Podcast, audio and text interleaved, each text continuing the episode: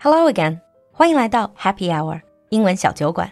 不论是加入酒馆社群还是咨询课程，都可以添加小助手，微信号是 l u l u x j g，l u l u 就是露露，x j g 是小酒馆的汉语拼音首字母。Now on with the show. Hi everyone and welcome back to Happy Hour. 欢迎你又回到酒馆。You know what I realized? Even though this show is called 酒馆 Happy Hour, we actually haven't done any episode on the topic of drinking for a while. So let me dedicate today's episode to our theme. As we're in the height of summer, I'm sure a lot of you, while watching your football games, enjoy a large frosty glass of cold beer. Or perhaps you enjoy dressing up going for a night out, sipping fancy cocktails and wine in a bar or restaurant downtown. 那不管你是喜欢撸着串儿喝着冰啤酒， 还是喜欢穿着你的小黑裙品尝一杯精心调制的鸡尾酒，or even if you don't drink at all, I'm sure you'll find something interesting in today's episode. Now, growing up being very interested in English, I read quite a lot of English language literature. When I was in university, I was especially interested in American writers. And then I started to notice something. A lot of these writers I like were really heavy drinkers. 不知道大家有没有注意到，其实历史上很多有名的作家、文人都是无酒不欢。Well, maybe because they need to draw their inspiration from being drunk, or maybe they just feel so much pain in their life they need to drink those pain away. Either way, some of the big name writers tend to be raging alcoholics. But today we're not here to judge. Instead, I'm going to share with you anecdotes about some really famous American writers and their drinks. 今天的酒馆里，露露就陪你聊聊几位有名的美国作家和他们的酒馆情节。Speaking of drinking and American writers, the first name that pops into my head is definitely Ernest Hemingway. 提到喜欢喝酒的美国作家，不能不说海明威。He actually said, "A man does not exist until he's drunk." Born in the end of the 19th century, Hemingway is a very famous novelist and short story writer. And he was one of the key figures of the Lost Generation.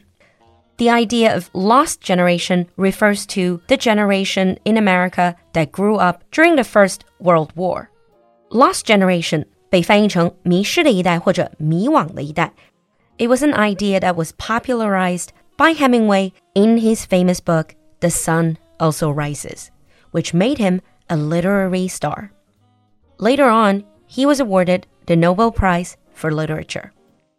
Most people would probably associate Hemingway with the manly man type. 可能很多人想到海明威都是硬汉形象。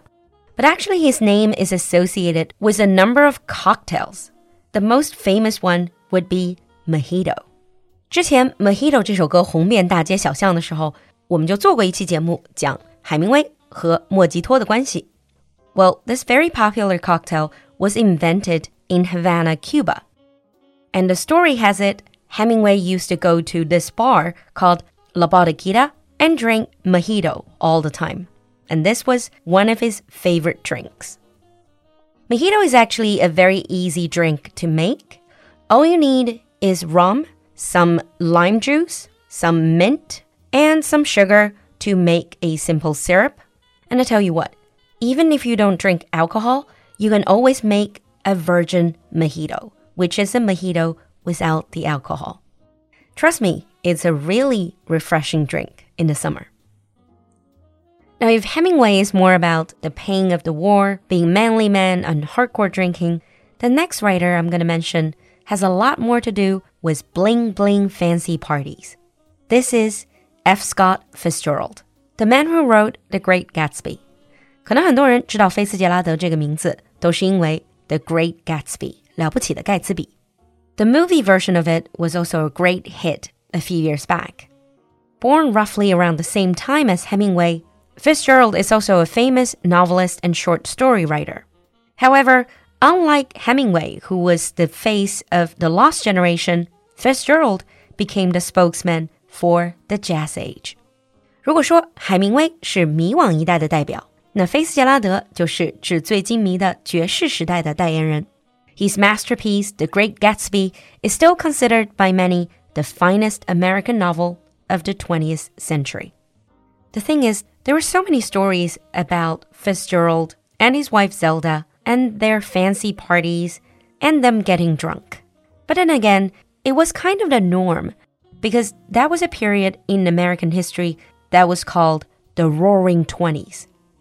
在西方，特别是北美地区， 一九二零年一直到二九年的经济危机之前，这段时间被叫做 Roaring Twenties，咆哮的二十年代。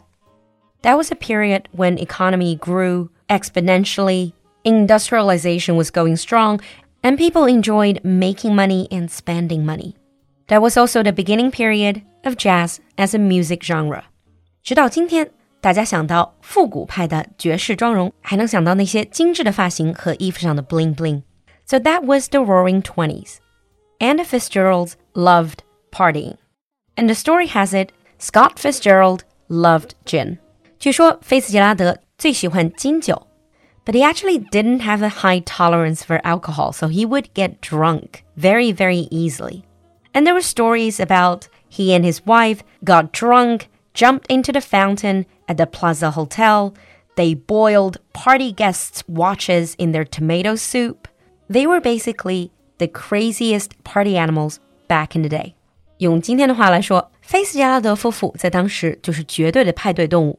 so perhaps that explains a lot of the fancy party scenes in The Great Gatsby. And since Fitzgerald liked gin, one of his favorite cocktails was something called Gin Rickey.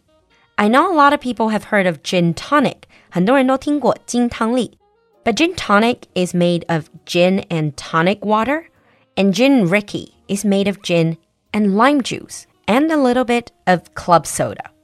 Now, can you just imagine a warm summer evening being invited to a party at Gatsby's house or Fitzgerald's house, where the bartenders were serving these light, refreshing gin Rickeys as the jazz band swings, then you know you're in for a fun night. So far, the first two writers we mentioned, they lived through the First World War. The next writer in the list was born a bit later. This is Jack Kerouac. 如果你是文艺青年，相信你一定听过凯鲁亚克这个名字。Born in 1922, Kerouac is a novelist and poet. His best known novel, On the Road, brought him instant fame, and his work went on to inspire a great many writers. 他最有名的一本书《在路上》，相信是很多文青背包客的标配。Now, remember earlier on we said Hemingway created the idea of the lost generation. Well, Kerouac coined the term beat generation. 比照着海明威提出的“迷惘的一代”这个概念，凯鲁亚克提出了 beat generation。中文经常被翻成“垮掉的一代”。Now, this is a generation of writers, poets right after the Second World War. Although we call it 垮掉的一代, but the original meaning Kerouac was aiming for was not so much about being destroyed. It's more that these writers and poets, they were tired of the war. There's a lot of anti-war sentiments, and they were trying to break free from some of the conventional thinking of the time and they were trying to search for their own freedom. It was again kind of a wild period. The book On the Road was basically about a long road trip where they drove all the way to Mexico, and Kerouac had a great love for Mexico and also apparently had a love for tequila. If you know a little bit about alcohol, you would know tequila is the national drink of Mexico. 相信对酒有一点了解的人都听过这种墨西哥的国民烈酒 tequila 龙舌兰。 So the drink perhaps most appropriately associated with Kerouac would be margarita, a very popular and very typical cocktail associated with Mexico. Margaritas are also very simple. Three parts tequila, 龙舌兰, Cointreau or triple sec, 橙味或者柑橘类的利口酒, and then one part lime juice. 然后是青柠汁，按照三二一的比例，shake it with ice cube, and then you got yourself a margarita. Be careful, they can be very strong, but they go very well with Mexican food. A perfect choice for a long summer night. The last writer in my list that I have to mention this because she is one of my favorite American writers Dorothy Parker。其实，在之前酒馆的节目里，我和安兰曾经演绎过 Dorothy Parker 的几篇很有意思的对话体的小说。 大家有兴趣可以查听力磨耳朵。Also born at the end of the 20th century, Dorothy Parker is a poet, short story writer, drama critic, playwright, and screenwriter. She wrote for Vanity Fair and The New Yorker. Dorothy Parker 以她辛辣的文笔见称，并且为当时很火的杂志《名利场》以及后来的《纽约客》都写过不少文章剧评。I really like her for her shrewd observation of men-women relationships. Even though she is more than a century apart from us, her stories are definitely not outdated. If you read them, you would see men, women behaving exactly the same way as they did over a hundred years ago. But despite writing about men women relationships, Dorothy Parker was chronically lonely. She didn't have very good luck when it comes to love and marriages Her one enduring romance seems to have been with the bottle. In a way, she relied on alcohol and her own wit to fight against her loneliness. Maybe it is true that if you can see humanity through and through, you would tend to be lonely. 也可能对于人性观察太过通透的人，本来就是孤独的。So she actually did struggle with alcoholism. and when her doctor told her that if she did not stop drinking, she would be dead within a month, she actually replied, Hmm, promises, promises. And for her, the cocktail of choice might be champagne cocktail.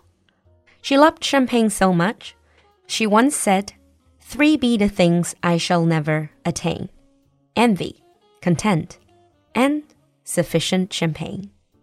So that ends today's anecdotes about some famous American writers and their drinks. Hopefully, you enjoyed today's language cocktail made by Lulu, your ever faithful bartender. Cheers! I'll see you next time. 文人好酒，美酒也催生了不少神作。这个夏天，酒馆寻觅了一批好酒，小酌微醺，兴许你也能创意四射。七月，小酒馆生活全场酒类满减直降五十元，更有免单抽奖等你。 无论你喜欢优雅葡萄酒、清爽起泡酒、可爱小甜酒、奔放烈酒，还是手艺精酿，都能在酒馆找到属于你的醉人夏夜。微信小程序搜索“酒馆铺子”，或者在公众号“露露的英文小酒馆”菜单里进入酒馆铺子。露露在酒馆等你，举杯共饮，Cheers。